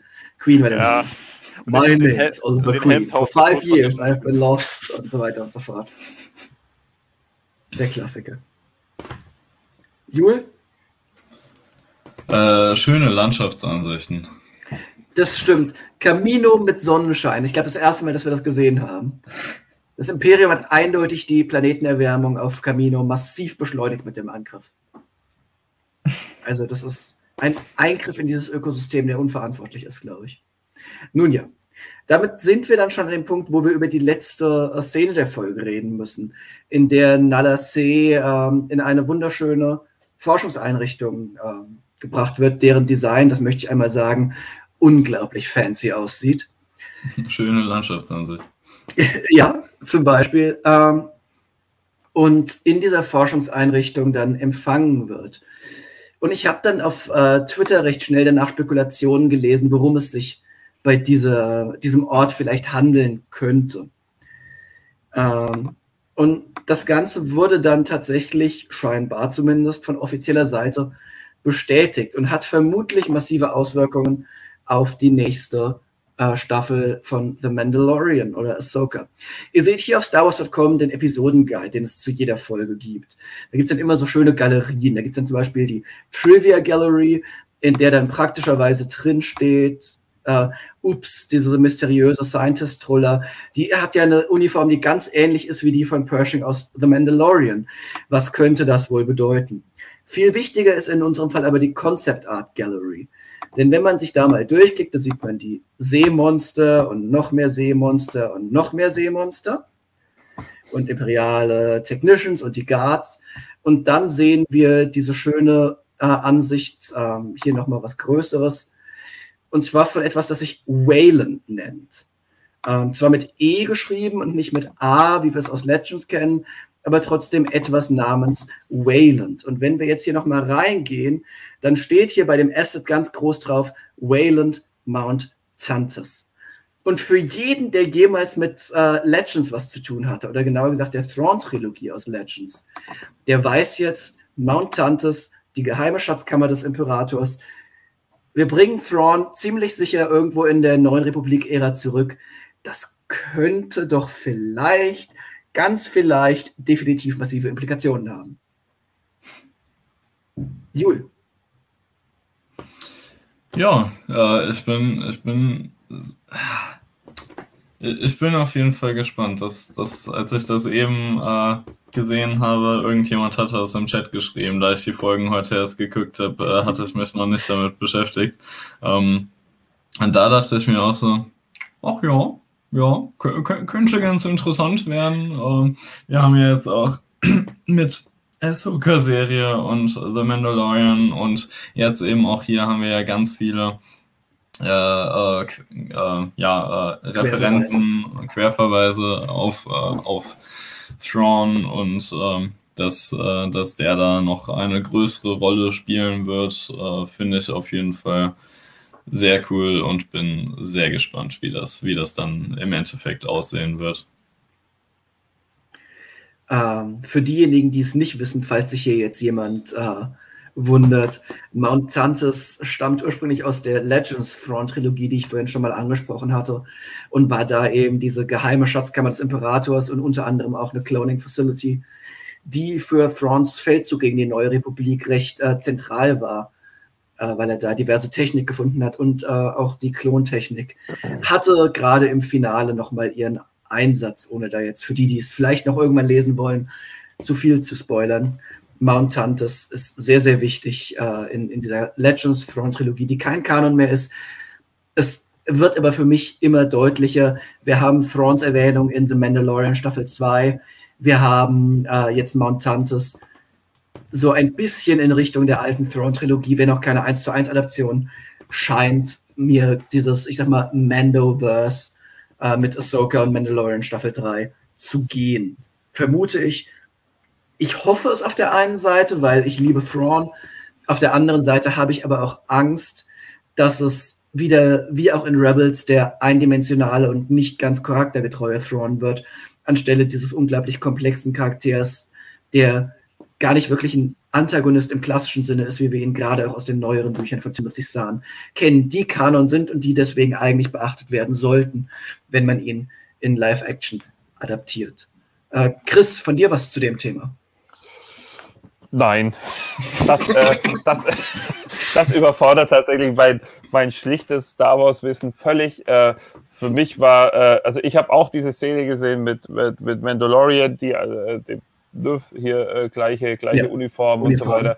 Ich habe die ganze Zeit wieder überlegt, die Landschaft, auf welche, welche, welche. Ich habe als erstes tatsächlich gedacht, ist das, ist das, das derselbe Planet, wo irgendwann dieser, dieser Rebellenstützpunkt dann irgendwann ist? Äh, ja, weil das auch alle, weil das auch alles so schön mit Wald und so weiter ist. Das sind so meine Gedanken, wenn ich sowas sehe. Mehr, mehr kommt da erstmal gar nicht.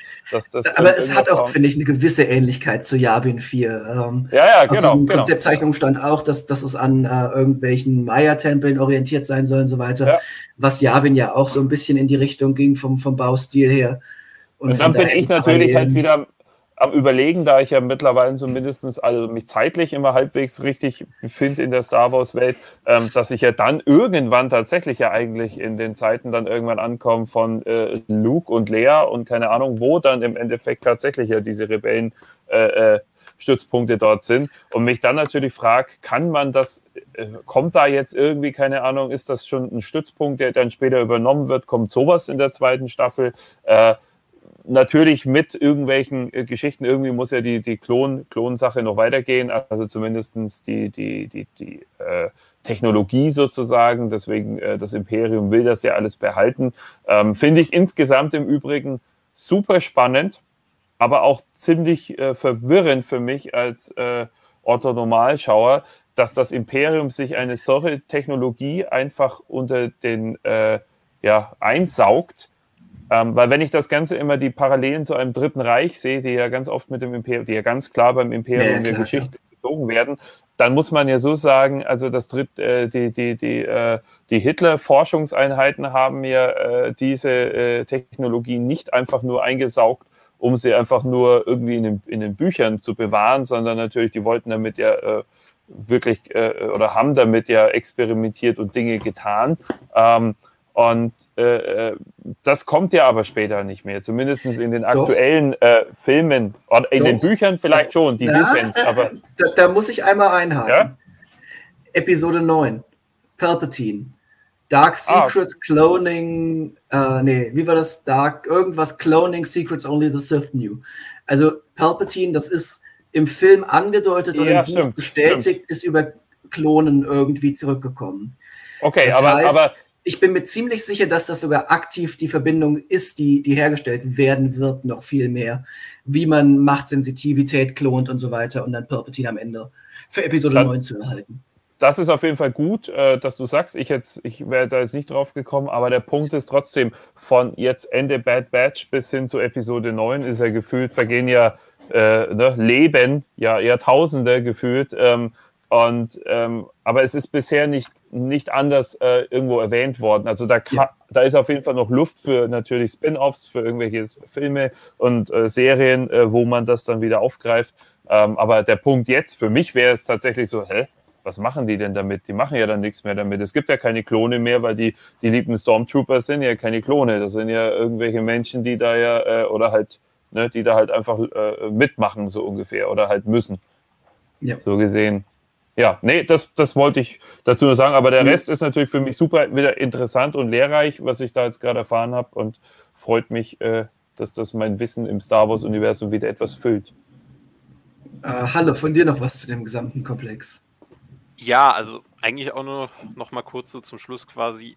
Äh, diese ganze Basis hat ja diverse Zwecke damals im alten, also in, in, in früheren ja. Quellen so. Lagerhalle, Forschungseinrichtung, Cloning-Einrichtung. Palpatines alter Kleiderschrank, aber ja. ja ähm, und ja, und äh, das Wichtigste ist halt dann jetzt eben wahrscheinlich wirklich diese Kloneinrichtung und was daraus dann halt vielleicht noch so alles eben wieder wachsen wird. Also klar, wir hatten schon in quasi jetzt allen neueren Sachen irgendwie immer diese Andeutungen Richtung hier wird was gemacht, da wird was gemacht und diese ganze Forschung soll zu irgendwas führen. Also gerade in der zweiten Season von Mandalorian war das ja so ein bisschen ja. der absolute Nebenplot, äh, wo man immer wieder ja, klar, drauf geblickt hat, um es dann wieder unter den Tisch zu kehren. Und wie du schon sagst, also es, es wäre komisch, wenn sie da nicht letzten Endes dann damit um die Ecke kommen mit, das ist der gesamte Prozess, mit dem wir Palpatine wieder zurück von den Toten holen. Episode äh, 9 die Frage ist halt nur, wie stellt es an? logisch erklären. Genau. Und da, jetzt sind wir halt quasi am, wir kennen das Ende schon, was bei rauskommt. Jetzt zeige uns endlich, wie es dahin geht. Und der Weg ist das Ziel. Genau, das, genau. Und, der, und uh, this is the way, den sie uns so zeigen müssen. Genau. Jul, von dir noch mal was? Äh, nee, eigentlich nicht. Ausnahmsweise, ausnahmsweise mal nicht. Ich bin da sehr gespannt, wie gesagt, und äh, ja. lass mich da gerne äh, begegnen mit neuen Informationen und äh, Details äh, über, äh, über das äh, Vorgehen da. Ja, dann sind wir, glaube ich, schon am Ende. Ähm, ich würde dann nochmal ein Fazit erst zum Staffelfinale und dann auch nochmal zur gesamten Staffel gerne ziehen, beziehungsweise auch von euch hören. Fangen wir mit dem Finale an. Äh, es, es klang auch im Vorhinein schon durch, oder ich glaube auch während des gesamten Reviews. Folge 15 fand ich absolut großartig. Ähm, unglaublich, ja, die, diese, diese emotionalen äh, Fallhöhen mit, mit dem zerstörten Camino am Ende und so weiter. Top umgesetzt. Äh, Folge 16 war gut, aber hat einiges an Potenzial leider liegen gelassen in meinen Augen. In Summe trotzdem ein sehr, sehr schönes Staffelfinale. Nur eben dadurch, dass Folge 15 die deutlich stärkere war, ein wenig antiklimatisch in Summe für mich. Ähm, hallo, was willst du denn sagen? Ähm, ich, ich bin schon wieder beim ähnlich wie ich es schon in diversen anderen Folgen früher gesagt hatte, mit ja, erst wenn wir weiter gucken, kann ich den Gesamtkontext dieses Ergebnisses mal so beurteilen. Jetzt, jetzt stelle ich mich ganz dreist hin und sage halt auch wieder, wieder äh, ich beurteile das Ende von Staffel 1 erst, wenn wir Staffel 2 gesehen haben und wissen, worin das weiterführt. Alles klar. Äh, Chris, und das achso, du bist noch nicht fertig. Okay. Chris, wie fandest du das Finale?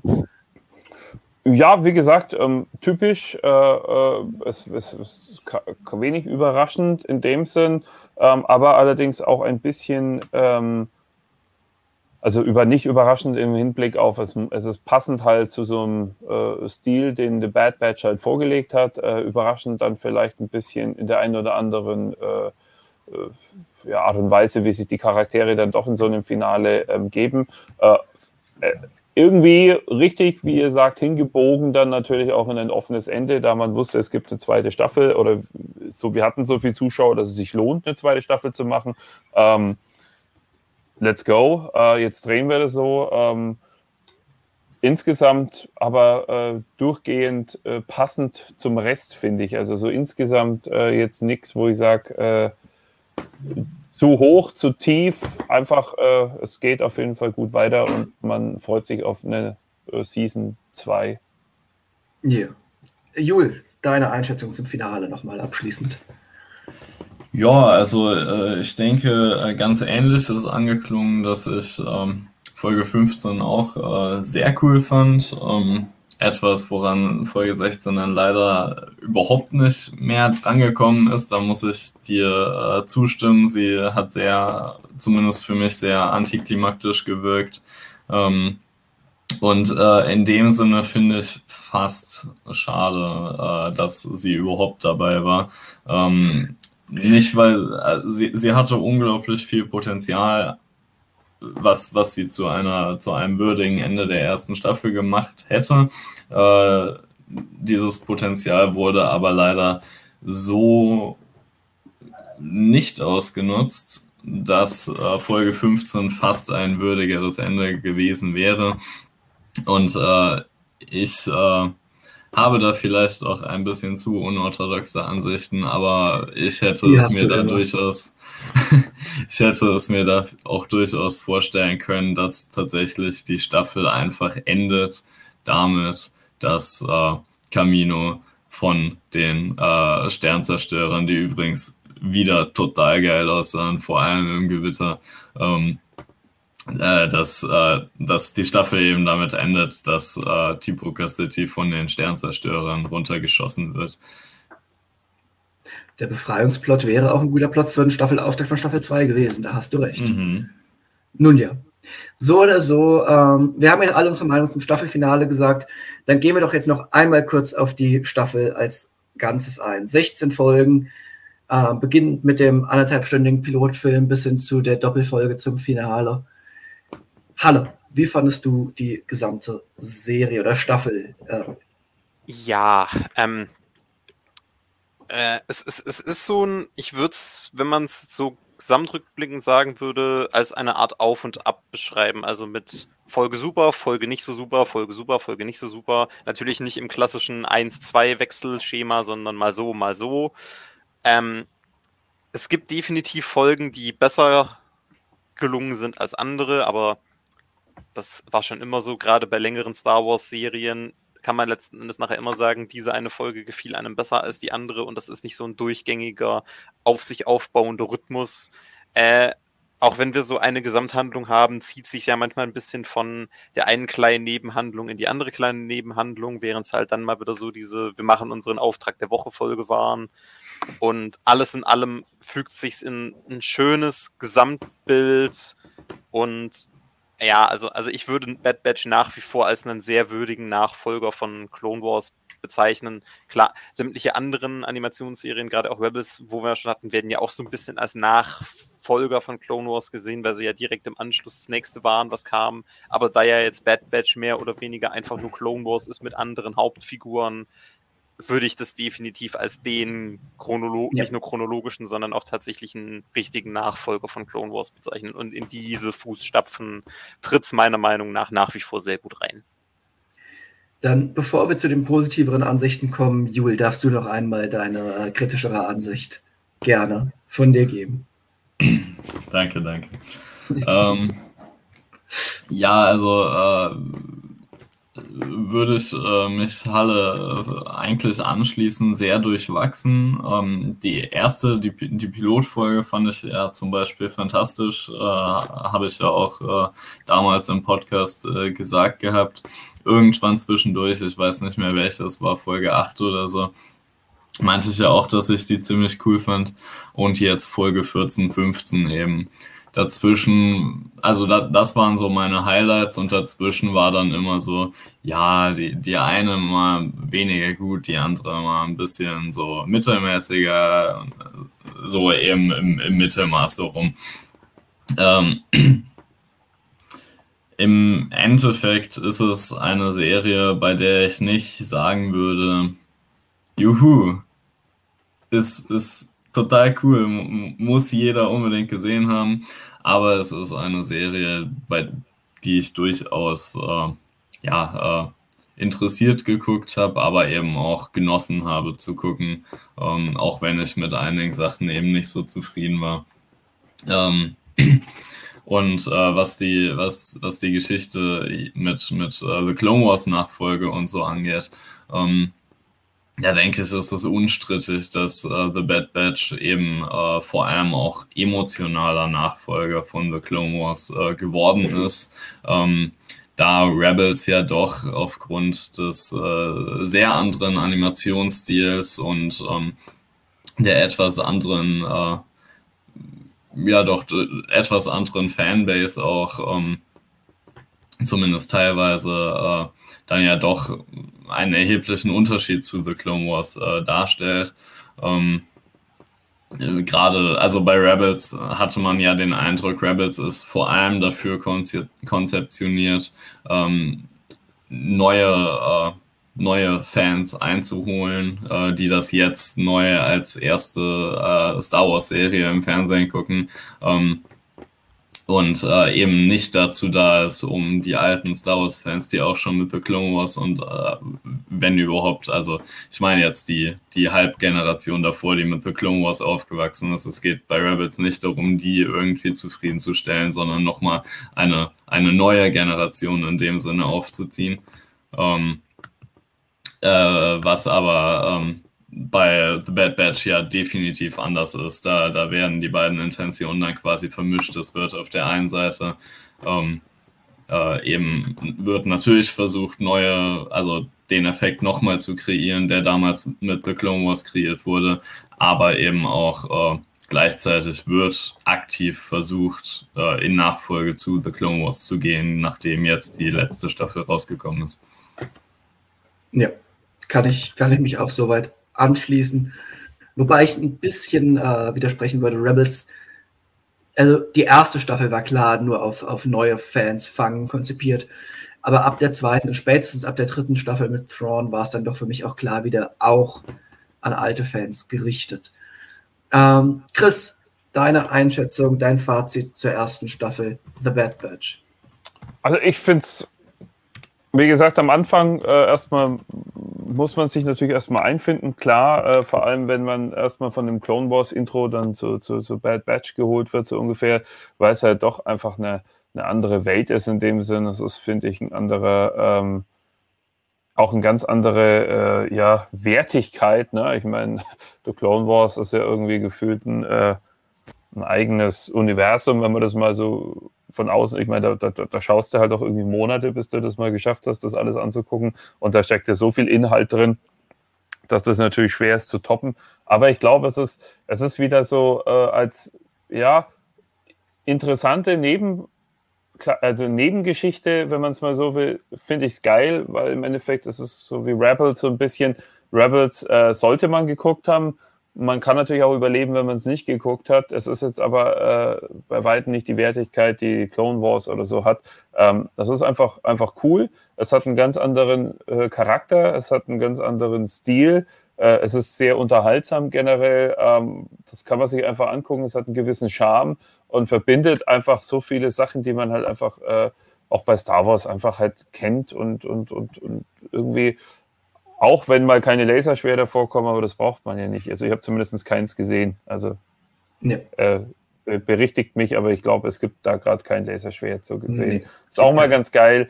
Die erste, ich glaube, das ist auch die einzige Serie bisher, die kein Laserschwert hat, oder? Es gibt keine, keine andere. Ja, äh, Mandalorian hat halt dann in der zweiten Staffel Ahsoka reingebracht. Die erste Staffel war Laserschwert. Ja, aber sie haben das, das Dark, Dark, das Dark, Dark Saber in der letzten, ja. in der letzten Folge. Aber ja, ja. Und es gibt, und es gibt halt einen kleinen Yoda. Wobei, also so ähm, gesehen ähm, brauche ich glaube, auch kein Laserschwert. Resistance, ist, ist Resistance nicht auch laserschwertfrei? Ich ja, stimmt, stimmt. Gesehen, ja, stimmt. Ich glaube ich glaub schon, da hüpfen sie auch nur auf dieser, auf dieser ja, Basis darum. Ne? Ja, ja, das stimmt. Aber, aber ich sag mal, von den großen ja. Sachen ist es das einzige äh, laserschwertfreie äh, äh Star Wars-Produkt in dem Sinn. Und äh, dafür sehr unterhaltsam und finde ich, kann man sich angucken. Ähm, äh, es gab tatsächlich, glaube ich, äh, ja, sicherlich viel Besseres. Es gab aber auch, glaube ich, schon Schlechteres. Also so gesehen ja. äh, freue ich mich auf Staffel 2. Nee, ähm, ich, ich würde zu meinem Fazit auch noch mal schnell kommen. Es ist, es ist nicht die beste Serie oder beste Staffel an Star Wars Animationen, die wir bisher bekommen haben, jemals. Das, das ist klar. Ich glaube, das war auch mehr oder weniger jedem klar, als man reingegangen ist. Ähm, die Serie hat, wie, wie Halles auch schon gesagt hat, ihr, ihre Höhen und Tiefen einige Folgen, die, wo selbst ich, der dieses Wort nicht gerne verwendet, äh, geneigt ist, fast zu sagen, dass es eine Filler-Episode ist. Ähm, es gibt viele tolle Folgen, die unglaublich viel Spaß gemacht haben.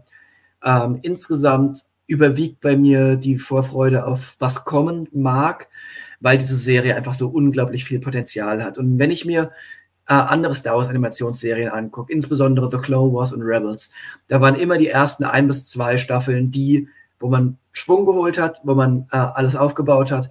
Und ab der zweiten, beziehungsweise im Fall von Clone Wars, ab der dritten Staffel, im Fall von Rebels, ab der zweiten Staffel, hat es einfach doppelt und dreimal so viel Spaß gemacht.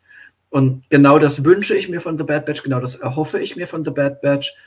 Ähm, das Setup ist gut, die Highlights bisher waren gut. Und dann kann ich auch damit leben, dass es einige nicht ganz so tolle Folgen gab. Ich hoffe auf eine tolle zweite Staffel, die uns irgendwann im nächsten Jahr erwartet. Und damit sind wir, glaube ich, am Ende unserer Reviews zu The Bad Batch, zur ersten Staffel von The Bad Batch. Ich möchte mich bei allen bedanken, die, ähm, die ja, uns hier begleitet haben auf diesem schönen Weg durch acht Reviews. Ich möchte mich natürlich bei Chris besonders bedanken für seine Anwesenheit bei zweien davon und bei allen Zuschauern auf Chris Twitch-Kanal, dass sie sich das Ganze auch mal angeguckt haben. Wenn euch das interessiert, dann sucht doch einfach die Wikipedia. Die Links sind auch im Chat irgendwo und äh, folgt uns überall, abonniert uns auf YouTube. Ähm, wir sind jetzt auch auf Spotify. Äh, falls ihr das hier gerade auf Spotify hört, dann tut es mir leid, dass ich euch bisher noch nicht direkt angesprochen habe. Liebe Spotify-Hörer, äh, ihr seid natürlich genauso mit angesprochen bei allem. Gerne auf Spotify uns folgen. Ähm, das gilt sowieso für alle, die hier zusehen. Links sind auch wieder irgendwo in der Videobeschreibung zu finden. Auf Spotify uns folgen. Ähm, sowieso immer auf YouTube abonnieren, liken, Instagram und so weiter und so fort. Kommentare überall auf jeder Plattform tun immer gut. Wir freuen uns über alles, wir lesen alles. Ähm, ja, vielen Dank, dass ihr alle dabei wart.